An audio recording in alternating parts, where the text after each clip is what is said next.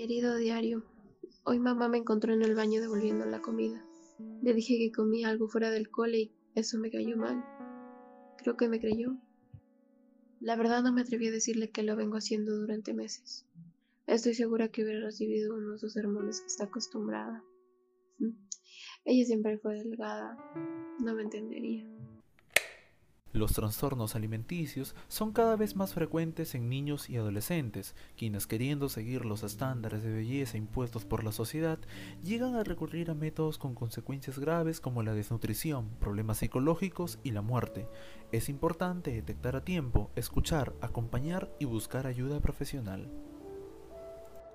Este es un mensaje del podcast Sónica Vox en colaboración con estudiantes de la carrera de Ciencias de la Comunicación de la UNT.